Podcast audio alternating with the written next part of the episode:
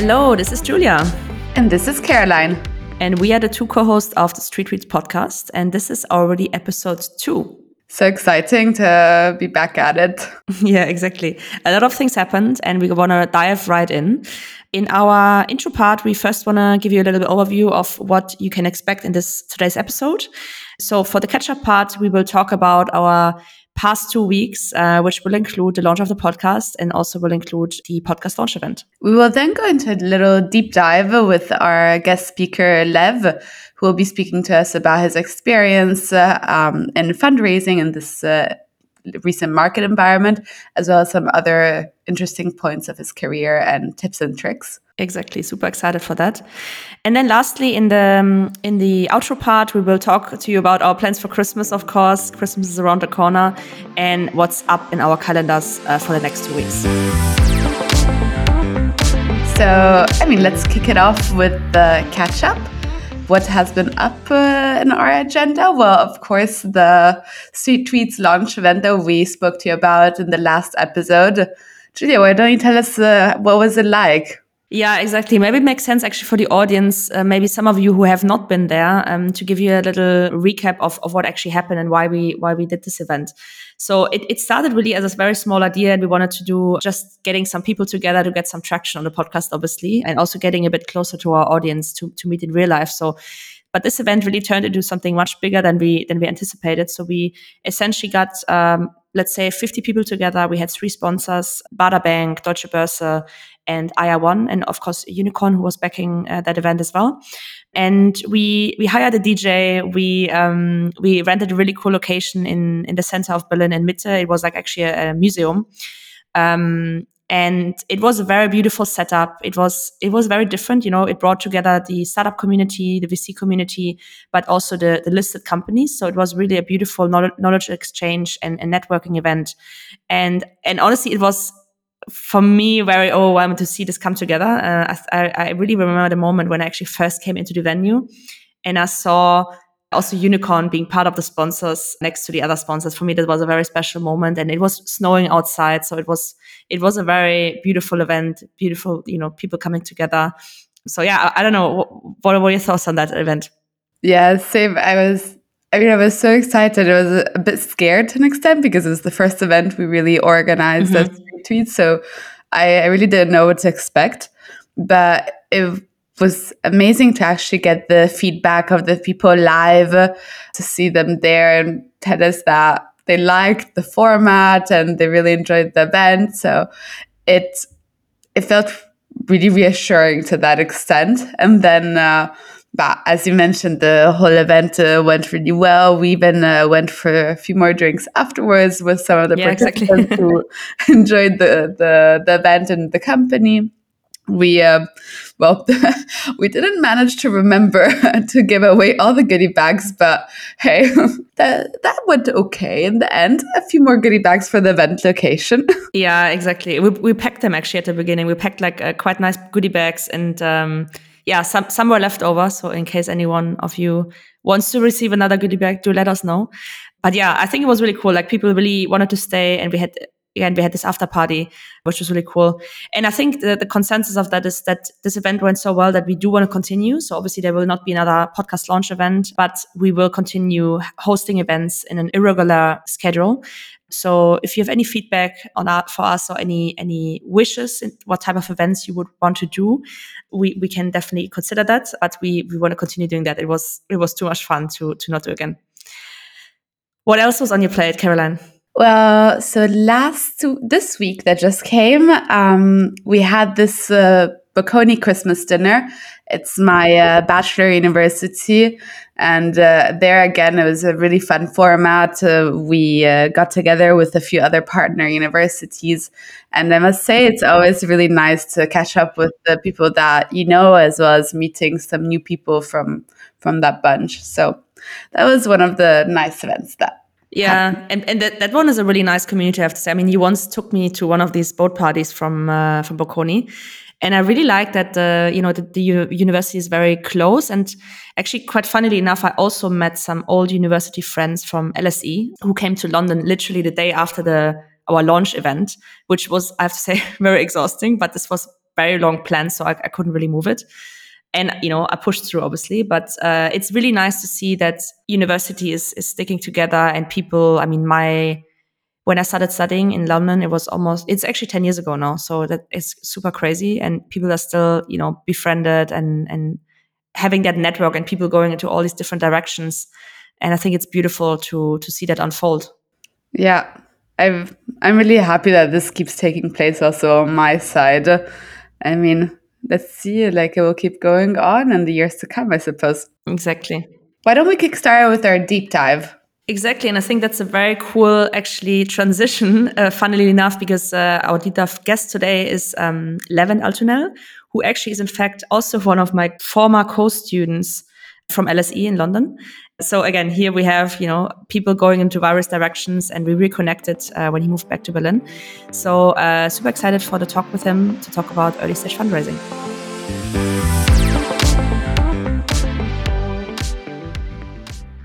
So, as you know, the deep dives are iterating every episode between the topics of investor relations, fundraising, and startup VC talks. Um, and as we're here today in our second episode, we are going to talk about the topic of fundraising. And who else could we better talk to about this than someone who recently successfully fundraised himself? Uh, here we have with us here today, Lev Altunel. Levent is one of the co-founders of Bunch, an operating system for the private market. He, together with his co-founder Enrico, founded the company a little more than a year ago. In fact, I was just at their one-year anniversary party. Thanks for the invites. and um, they raised a seven million seed round for Bunch uh, in what I would call a very shaky macro environment, and, and that's very impressive. Congratulations on that one. Um, prior to his venture, Lev uh, worked as an investment associate at Power Ventures, as a senior consultant at Roland Berger, and in equity research at Citibank in London. And I would call that not only very stellar CV, but London is also indeed the place where me and Lev met for the first time. Back then, it was like almost, I guess, like 10 years ago um, at LSE in London and then later at um, HEC in Paris. So that has been a very long time, but it's also nice to see that, you know, how we're going to reconnect in, in, in different ways now. So, with no further ado, welcome to the show, Lev. It's such a pleasure to have you with us today. Thank you so much for having me, Julia. Yeah. So, let's dive right into the first question. As I said, your CV, you know, is very like, uh, let's almost say like typical from someone that graduates from LSE um, and you ticked all the boxes. But maybe a little bit more from your perspective. What do you think do we need to know about you to understand where you are today in your career? And yeah, give us a little bit more of your background on yourself and, and your career. Of course. Yeah, so back in the days, um, I actually studied engineering. Uh, my nature is very, I would say, driven towards innovation and uh, creativity. Uh, however, during my time as a mechanical engineer in uni, I realized that I'm, I'm a good engineer, but not a very passionate one. And so I, I thought, what can I what can I do with the skill set that I've acquired? And I realized that I can apply it very well in the finance set. Uh, set. So I uh, decided to move to London. Uh, that's where we obviously met, and started my career afterwards in uh, financial markets. So I was mm-hmm. I started in public markets as an equity analyst, where I really dove into uh, try, trying to really fundamentally analyze companies and then uh, yeah i realized that in the public markets it's not just about the companies themselves. It's actually a lot about also flow of liquidity what are the what is the dollar doing etc etc so things that i was not as passionate about. And so i decided to move away and focus on private markets. And mm-hmm. i realized uh, so i joined roland berger in their london office um, basically supporting private market investors when they when they did investments so private equity funds or venture capital funds uh, and there I saw, or I really enjoyed basically fundamentally an- analyzing the companies. So looking at uh, the market, competition, business model, uh, making a big analysis of all the different topics, and then supporting the investors in finding an investment decision. Mm-hmm. And at some point, I realized, you know what, I want to switch sides and actually become an investor myself. Uh, I moved back to Berlin, joined an early stage fund, and there I quickly realized that a lot of the things that you take for granted in like these large organizations and especially in public markets such as i would say transparency processes standards etc they were really not in place uh, uh, or are not in place in private markets as such especially in the venture space. And so the whole topic of for example, setting up an investment fund uh, was one of uh, my nightmares uh, for mm-hmm. many months while I was uh, uh, in, in, on, the, on, the, venture side. Not only it's a super stressful experience, it's very opaque, very expensive. Uh, you have to deal with a lot of different parties in a very short time frame. and um, it's not necessarily the typical the best the, the thing that an investor is best at right it's something that yeah. you need to do it's an admin task but like people don't like it so much and uh, yeah that's something where i then realized you know what there's there's something that i that i need to build. Interesting. Yeah. Thank you again Levent. Thank you for being here with us today. I mean, as you just mentioned, you have quite a diverse background with equity analyst, consultant, and uh, investor in the on the VC side. How would you say, or what do you consider were your most precious learnings from these previous experiences when you decided to become a founder yourself in your own company at Bunch? Yeah, it's interesting. I think the whole drive of starting my own business at some point was in me from from very early ages. Um, I mean, my whole family, everyone is working for themselves, so that mm. was something where I kind of got to know the lifestyle of an entrepreneur in the sense that you're always working, but you also have a lot of flexibility in the way you work, and that's something that I that I really enjoyed. But when it then came to really what do I want to do as a as a as a self-employed person, let's say, or as an entrepreneur, I realized that the problem that um, I faced while being at Power Ventures, like the problem of really setting up these investment entities or, or even better like navigating private markets and uh, investing in private markets is so complex and it doesn't need to be right like you see mm-hmm. in the us players such as uh, allocations AngelList that uh, or carta that have really brought standards into the private markets that enable people also to raise quicker because they understand the legal documentation that help service providers open bank accounts or do accounting etc because again they understand the processes mm-hmm. and that's just something that wasn't really or is still not really available in Europe. And uh, that's why I, th- I thought that, you know, this type of solution needs to come to Europe in order for the private markets to become a bit more like public markets. Because um, I think the big, big problem that you have in private markets is lim- limited liquidity. Mm-hmm. And liquidity is something that comes A with transparency, uh, where I would say standards and processes are a big part of it and um, yeah. that's that's uh, one of the things that I that really drove me into starting Bunch. Yeah, super interesting, and probably it also helped you that you worked before for like the public side, right? At Citi, for example, and I think you could really see the the differences in the two sides of the market, I guess. So maybe, I mean, we already touched up on Bunch a little bit here and there, but maybe do you want to give our listeners a quick intro to what exactly you're doing with your current venture Bunch and what kind of problem you're exactly solving with specifically with regards to fundraising? Sure. Um, yeah, so I think as, as, previously mentioned, so with Bunch, we're really building an operating system for private market investors. And our initial offering is a digital platform where investors can set up and execute um, collective investments. So always more than one person investing together. Mm-hmm. And um, the, the targets are private assets. So at the moment, we're enabling investments into startups and venture venture funds. So, for example, Caroline and Julia, you want to invest together in Bunch. Uh, you need to set up some sort of legal entity um, where you pool your capital and then uh, transfer it to us. And uh, in order to do that, you need to yeah get a legal documentation, potentially bank account, accounting, all this admin stuff we take away and we manage uh, via our platform. At the same time, our platform gives you access to a set of tools that help you track your investments. Uh, mm-hmm. So you can track KPIs, you can track your performance, uh, you can kind of slice and dice by industry or by sector that you're investing in, by stage, and can see how your performance uh, changes with those different uh, views. And this product is actually also being used quite heavily by founders. Uh, so right. if you, as a founder, start your company more and more, I think having angels involved is something that that is uh, not only on vogue but also very very smart thing to do right because yeah. those people really add value to your company they maybe experience the problem themselves. They maybe have the right network uh, to find customers or talent or whatever. However, having 25 angel investors in your cap table is something that can down the line hurt you quite badly because the administrative work of managing this many shareholders is also a big problem. And so we have basically pooling those uh, angel investors also with minimum at, uh, with, uh, minimum effort for founders to really keep an agile organization. Yeah, um, yeah. And yeah, the problem itself. So the problem that we're addressing is that private markets have really exploded over the last decades. Uh, I think there's lots of different like megatrends there, such as companies staying private for longer. At the same time, venture funds going earlier and earlier and trying to invest more and more at the seed stage. So a lot of value is being created in those private markets, but access is still very, very limited. You have to know the right people. You have to mm-hmm. know. Uh, you have to be yeah, at the right time, at the right place.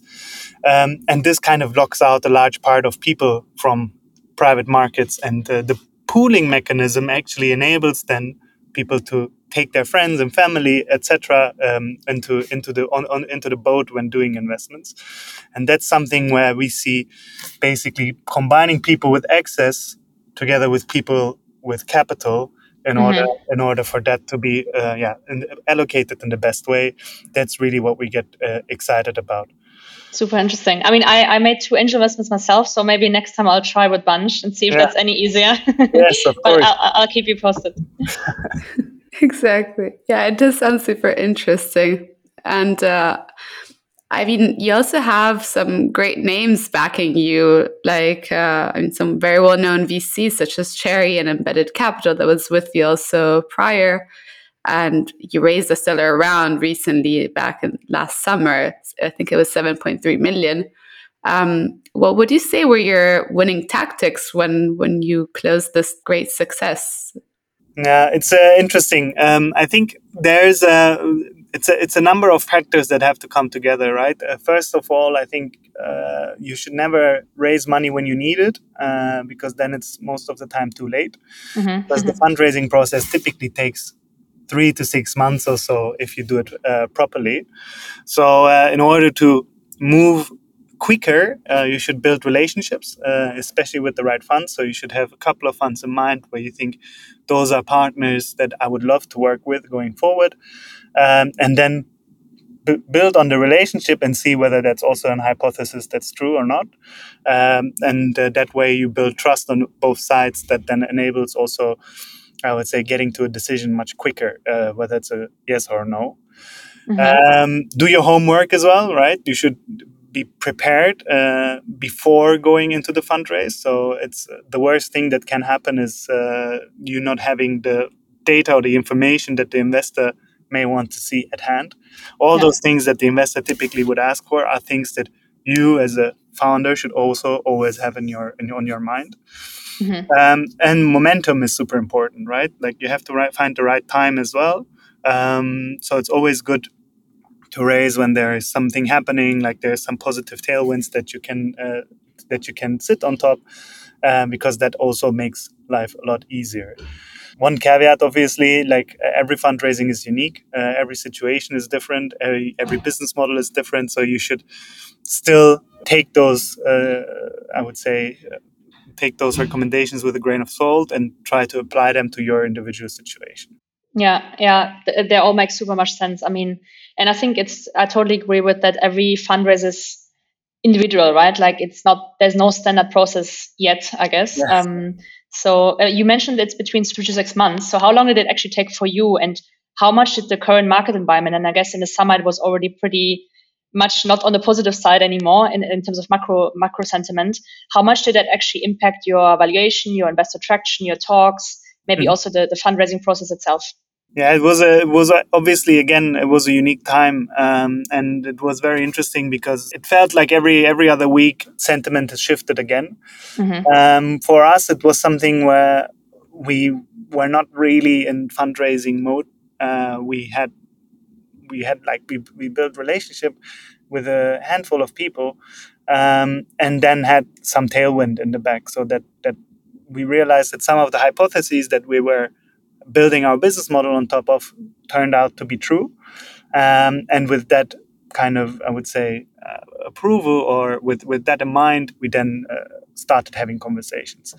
Um, generally speaking, I would say in this market environment, uh, seed rounds are not as affected as growth. Uh, obviously, like uh, it's uh, it's still an okay environment for a seed stage company the later you are, the more complicated uh, and more difficult it gets.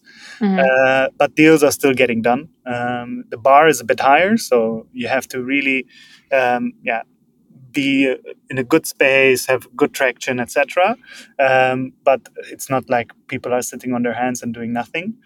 Mm-hmm. Uh, and at the same time, I think there is a little shift to more fundamentals. So KPIs are much more closely tracked uh, and much more closely looked at than perhaps like a year ago or so. Um, but yeah, generally speaking, obviously the environment has changed from 12 months ago. Yeah. It was definitely a different world. Yeah, which could also be a good thing, right? I mean, it's it's now more, much more fundamental, not just pure FOMO. But um, yeah, yeah, let's see. Yeah. yeah. But I mean, if we think back to your time uh, in in VC at Pure Ventures, this surely was a different setting in terms of market and what investors were or are looking at.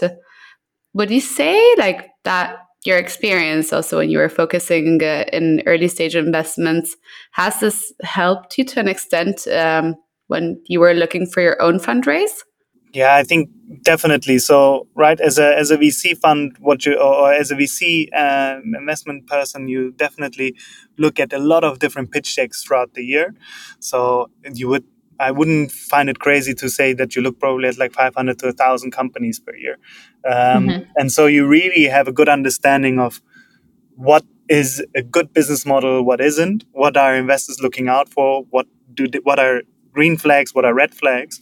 So that helps also when choosing the right business model on the onset, right? To think about what type of business do I want to build. It mm-hmm. helps you really understand that um, and I would say start everything on a, positive note. Uh? Um, at the same time, it helps you helps you build relationships. Uh, so again, coming out of VC in early stage, you obviously know a lot of early stage VCs who then in turn could become your uh, first investors um, helps you also to think um, how the investors think, right? So to think mm-hmm. about, okay, what do they worry about? Like, what does a seed stage investor worry about? It's finding a Series A investor, essentially, right? So um, also thinking about those things and uh, building that into your narrative is super, super important.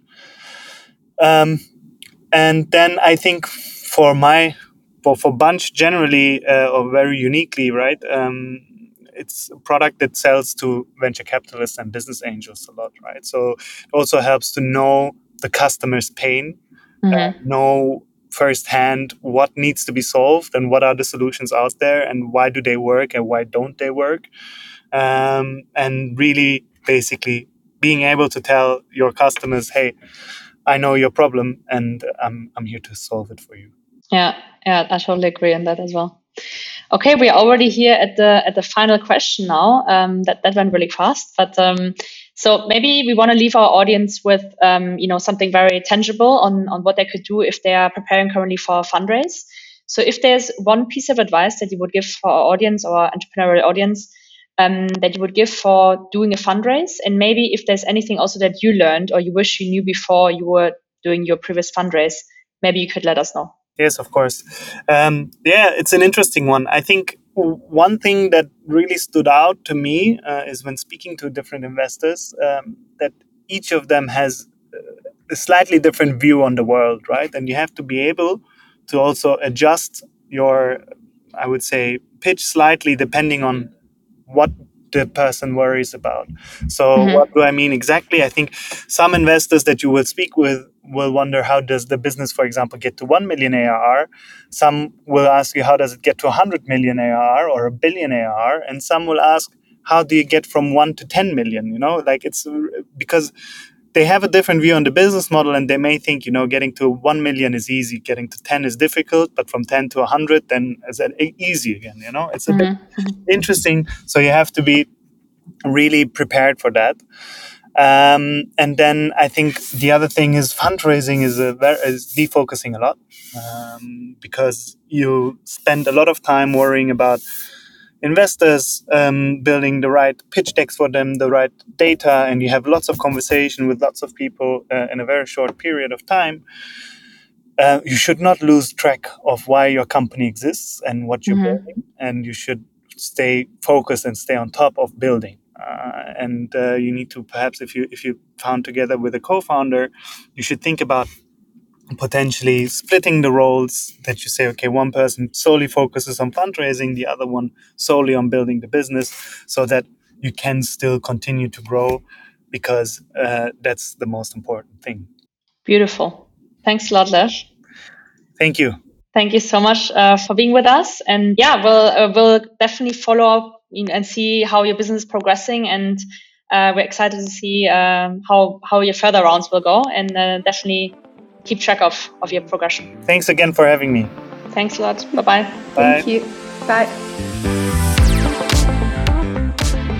So um, we will conclude our deep dive part um, and the interview with Lev with our four key takeaways um, that we want to give to you. Um, so it's it's most comprehensive for you to go into your next fundraise. And I'll kick it off with key takeaway number one. So um, the winning tactics for successful fundraise is that you should not raise money when you actually need it. Then it's actually too late. So please take three to six months of time for that specific exercise. Also, do your homework. Going into that fundraise uh, well prepared will get you a long way. And lastly, go and fundraise with a certain type of momentum. So something should be happening. There should be some market backdrop or tailwind that is supporting your ambition. Yeah, exactly. And for the second key takeaway, let's look at uh, what was the impact of the current market backdrop. So the market is not closed, let's put it this way. Uh, of course, the environment uh, is easier for seed stage than for growth stage, but the deals are still getting done. The bar is definitely higher, but we see a shift to fundamentals as investors are tracking KPIs more than they did last year. Yeah, that, that sounds like good news, right? I mean, for everyone who's looking to do seed fundraising, um, maybe early next year, um, that I think that are good news. So the third key takeaway is that Lev obviously has been sitting on the other side of the table and he looked therefore at many pitch decks himself. He, he really knew or he really knows how to build businesses and how to pitch them also to VCs. He also had the relationship element as he knew um, already some VCs going into his entrepreneurial journey. But for him, what also played into his advantage is that he's actually building a product that is selling to VCs and, and business angels. And therefore knowing the market really well and knowing a problem in that market really well really went into his favor in doing fundraising. Exactly. I mean, he can really connect with those customers in that sense. And uh, lastly, Lev gives us a piece of advice for anyone who's looking to fundraise and start their own startup. So, firstly, make sure you understand who are your investors in front of you and be able to adjust your pitch to to them and to their way of seeing the world. For example one might be more worried about how you get your business to 1 billion AR while someone else is worried about how you get from 1 to 10 million AR because they think it's a, that's the hard bit. And uh, lastly on our takeaways it's focusing keep your focus on when you're fundraising. Don't lose track of why you're doing what you're doing. That's like building your company. So if your co-founder can support you on that, if you can split the task, that can help a lot. Yeah. Awesome.